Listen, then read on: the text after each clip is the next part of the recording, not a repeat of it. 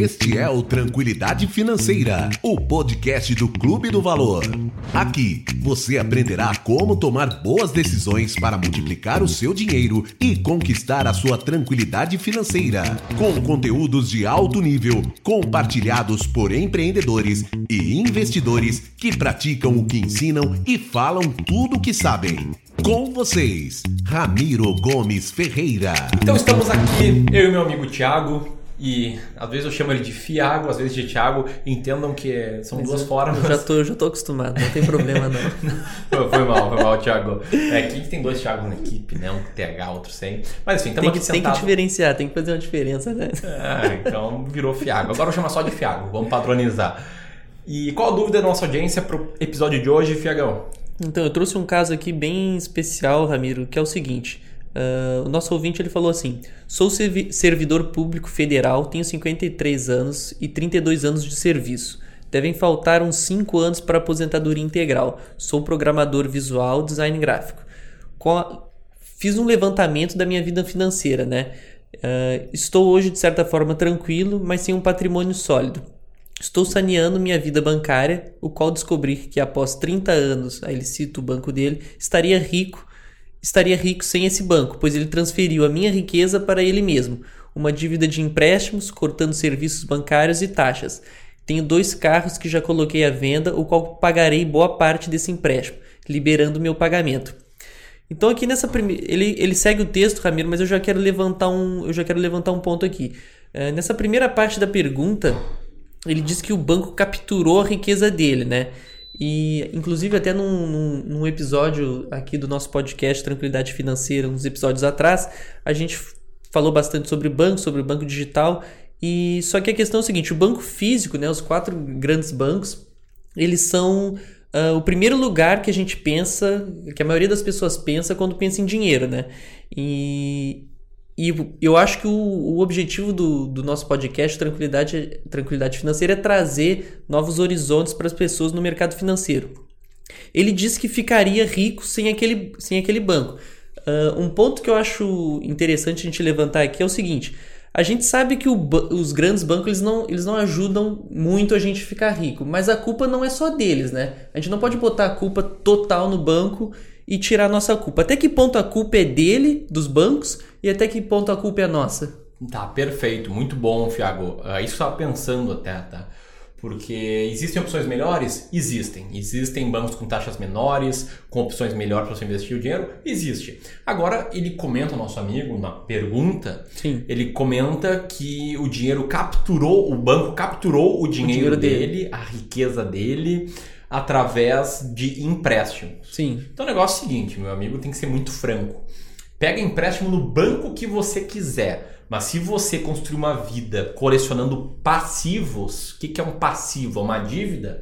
Pode pegar o banco com as menores taxas do mundo que você que vai ter jogado o seu patrimônio no lixo. No lixo. Tá? Eu tenho que ser duro aqui para falar, porque eu sou uma das pessoas que mais bato nos grandes bancos, Sim. mas quando eles merecem ser batidos. Sim, claro, claro, que é, por exemplo, oferecendo planos de capitalização para as pessoas, falando que poupança é um bom investimento, um bom investimento. incentivando Uh, aí o consumo maior do que a pessoa pode ter, uhum. mas uh, capturando, assim, se você for ver uma vida só pegando passivo para comprar bem, passivo para comprar bem, passivo para comprar bem, o problema está com você não. e não com o banco. e não com o sistema, né? Exatamente. Ah, então, ele continua um pouco a, a, a, pergunta dele. Eu tenho habilidades de diagramação, criação e fotografia, além de ser também professor na área de produção gráfica e softwares, Corel, Photoshop, InDesign.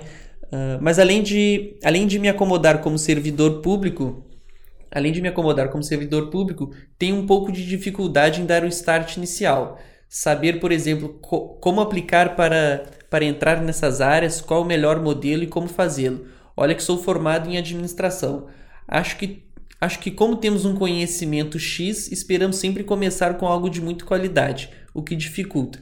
Aí tem uma coisa que eu notei aqui, Ramiro, nesse, nesse trechinho que ele fala, é o seguinte ele diz que quer empreender, mas que está um pouco acomodado com a posição de servidor público. E mais para o final da pergunta, ele diz que quer ter um conhecimento específico, por ter um conhecimento específico né, e bem aprofundado, ele quer fazer algo com muita qualidade e por isso não tira nada do papel. Essa ideia de perfeccionismo na hora de, empre de empreender não está mascarando uma acomodação que ele mesmo diz que tem? Pode estar sim, Thiago. Ótimo ponto também.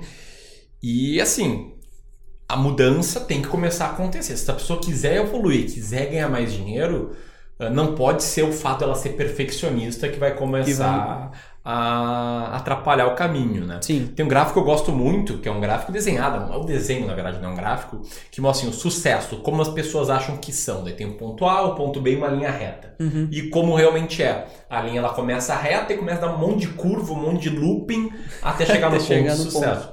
Isso que ele está comentando é um dos primeiros desafios que o empreendedor tem, mas é assim, um, é um tiquinho de nada. Esse desafio de ser perfeccionista. Sim. Vou dizer que eu tive, e eu nem citei ele lá, no nosso primeiro episódio aqui, Tranquilidade Financeira, que eu contei minha trajetória empreendedora. Aliás, para quem estiver nos ouvindo aqui, depois eu convido a, a ouvir esse primeiro episódio. E eu me lembro que era um problema que eu tinha, que era tipo, olha, bah, tem que fazer o artigo perfeito pro blog Sim. tal. Mas o que, que eu fiz com esse problema? Mantive ele aí por um mês e venci, e superei. Superou. Porque tem, tem que partir para a próxima, cara.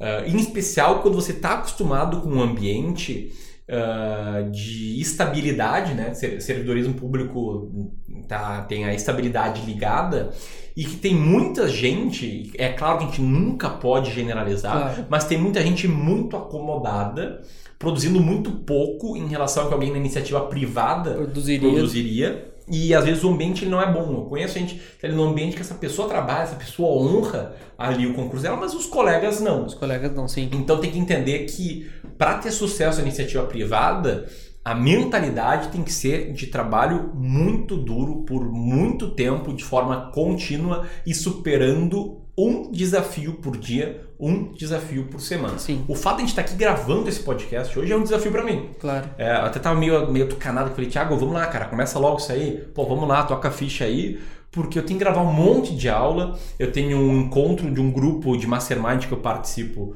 que eu participo agora, eu tenho eventos até da minha vida pessoal intercalados aqui ao longo dessa semana, e eu tô vendo que, cara, vou ter que trabalhar aqui até meia-noite, acordar às 5 da manhã alguns dias dessa semana para conseguir Pra conseguir entregar fazer tudo. tudo. É, para conseguir entregar tudo que eu tenho que entregar para os nossos alunos, para os nossos clientes, para o pessoal da equipe. Por exemplo, eu não podia desmarcar aqui a gravação, tinha combinado aqui Sim. com, com o Fiago, tinha combinado com vocês, a gente tem um compromisso de liberar dois podcasts por semana.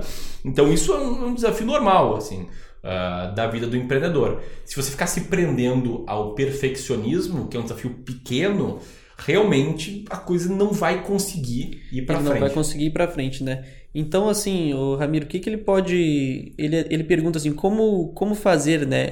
Eu deveria partir para outras estratégias? Como é que eu dou. Como é que eu dou o start, né? Como é que eu começo? Legal. Ah, o que eu gosto muito, tá? Para como começar, é um conceito de MVP, que MVP, significa Minimum Viable Product, que é o Sim. produto mínimo viável. Ou seja, você tem habilidade lá com Photoshop, tá? É uma das habilidades que ele citou. Então cria, encontra, na verdade, uma necessidade que pessoas e empresas têm, e eu vou dar uma dica: necessidade em fazer imagens bonitas é uma necessidade muito forte Muito que forte. empresas e pessoas têm. A gente, por exemplo, no momento que a gente está gravando esse podcast, a gente está sem designer na equipe, então todos os designs que a gente faz eles ficam com uma cara pouco profissional. Sim. A não ser que a gente contrate algum freelancer, mas é uma dor que a gente tem. Encontra alguém que tem essa dor, vai lá e fala: Olha, eu sou muito bom nisso. E vende um pacote do seu serviço. Ah, um pacote de 10 ah, posts para o Instagram, Sim. um pacote de imagem institucional, o pacote de um logo para o podcast. Sim. A gente contratou de um freelancer, o nosso Sim. logo aqui do podcast, que ficou bonitão, diga-se de passagem. É verdade. Mas era alguém que tinha habilidade com Photoshop, alguém que tinha uma demanda, uma dor, e aí os dois juntos se encontraram e fizeram a transação. Então você não tem que construir um site maravilhoso, um portfólio de produtos, nada disso. Tem que correr atrás de pessoas que tenham dores, necessidade que tenham necessidades e suprir elas com o que você sabe fazer. com essa habilidade. É é mais simples que parece, né? A gente fica muito inseguro antes de começar, eu entendo, eu entendo a questão do perfeccionismo. Você tem que dar um tapa na cara, né? Sim, é. Às vezes só, só para você entender que isso é o mínimo, assim. Esse é o primeiro, É o- esse é o primeiro passo, né? Vencer essa essa esse primeiro desafio, né? Que eu acho que as pessoas às vezes elas se apegam muito. De repente eu não sei se na se a posição dele de servidor público ah, exigia um, um, certo profissionalismo e quando ele vai, quando ele começa a ter que fazer talvez na iniciativa privada em um maior volume, ele tem que baixar um pouco o padrão de qualidade que ele está acostumado. Até nas próprias aulas que ele leciona, ele deve ele deve, vai ter que baixar um pouco a qualidade para ter maior volume e consequentemente ter mais renda, né? Então eu acho que esse de fato é o, é o primeiro passo para ele, ele vencer. Uh, feito feito MVP, é, M, mínimo produto viável, né? Isso. Feito o MPV, que, que, qual que é o próximo passo, Ramiro? Próximo passo fazer as vendas, né? Montou lá um servicinho, encontrou alguém com a necessidade, vai ter que convencer essa pessoa a, se, a te pagar para que a necessidade seja suprida. Sim. Então a primeira venda é maravilhosa, uma sensação muito boa, sensação, sensação de vitória, muito bacana. E depois a primeira vem as próximas, tá?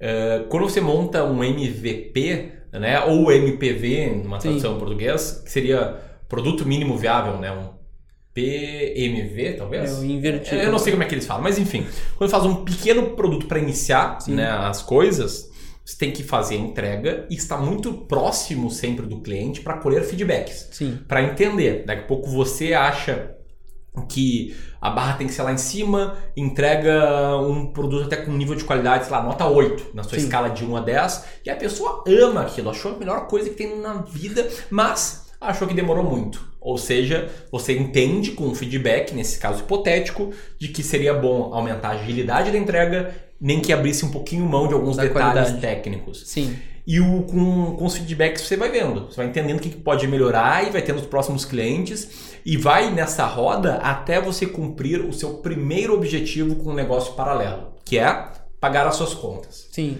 Isso é legal Entendi. porque no mundo do marketing digital a gente ouve muitas métricas, né, que as pessoas meio que imputam na cabeça. Estava ouvindo uma palestra do Juliano Torriani, que é um amigo meu, no evento Fire, ele fala, olha, as pessoas começam com a meta errada elas entram na internet para faturar 100 mil reais em 7 dias ou para fazer um milhão de reais. E na verdade, a primeira meta tem que ser pagar, pagar. os boletos. Né? Sim. Pagar os boletos da sua vida. Quando você conseguir se sustentar só com a sua receita do negócio paralelo, opa, daí abre os olhos e transforma daqui a pouco esse negócio paralelo no negócio principal. Sim. Então, aí que segue, né? Então, Ramiro, quando a gente tem. Eu, eu, é uma sensação minha, mas eu acho que também reflete um pouco do, de outras pessoas.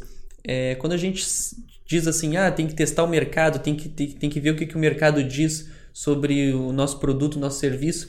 É basicamente isso. Então, eu supri uma necessidade e começar a o, entender o, o, meu mercado, né? entender o meu mercado é justamente uh, ver as necessidades, ver, colher feedbacks. É, é, é, é tão simples quanto isso. Tão simples quanto isso. As pessoas criam vários nomes, técnicas. É porque etc. a gente começa a ler, a gente lê muito. Aqui no Clube do Valor todo mundo lê bastante e a gente. Eu principalmente já me deparei várias vezes. Ah, tem que analisar o mercado, tem que fazer.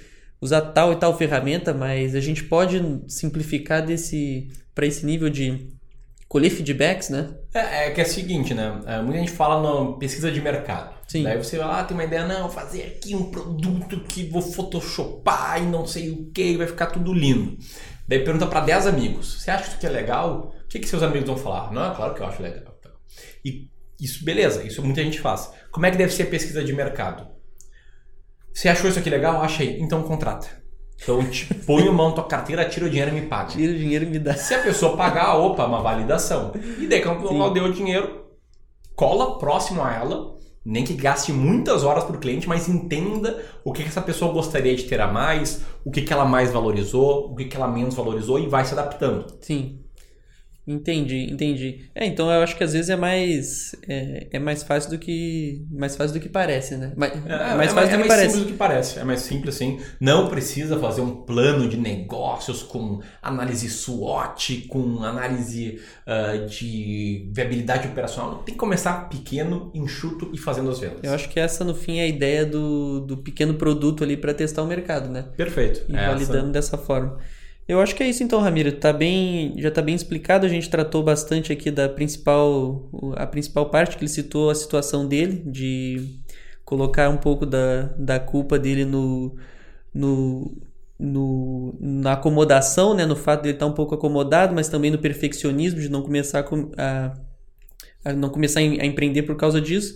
Mas eu acho que a gente já deu uma boa, uma boa diretriz aí do que, que ele de quais são os próximos passos do que, que ele tem que vencer. Beleza, Fegão. E você que está nos ouvindo, queria te agradecer a presença até aqui e pedir o pagamento por estar no podcast Tranquilidade Financeira, que pode ser feito de duas formas. Pode ser feito compartilhando esse episódio com as pessoas que você conhece, que sabe que gostariam de começar a empreender e não sabem nem por onde começar. E pode ser também, você ganha também nesse, nas duas formas de pagamento, clicando aqui no link que vai estar na descrição vai abrir uma página com formulário. Você pode preencher este formulário para que a sua dúvida seja respondida aqui. A gente faz uma série, quatro, cinco perguntas, seis talvez, para entender melhor quem você é.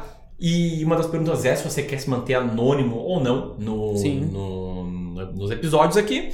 E preenchendo isso, nosso time vai entrar em contato por e-mail, ou por ligação, ou se milhares de pessoas preencherem, não vai ser possível entrar em contato, Sim. mas a gente vai aí usar o seu relato para criar um episódio especial aqui no Tranquilidade Financeira. É isso aí, trazendo todo o relato, contando bastante a história, a gente consegue explorar bastante coisa e tirar não só a tua dúvida, né, mas tirar a dúvida de mais pessoas que às vezes têm uma situação similar à tua.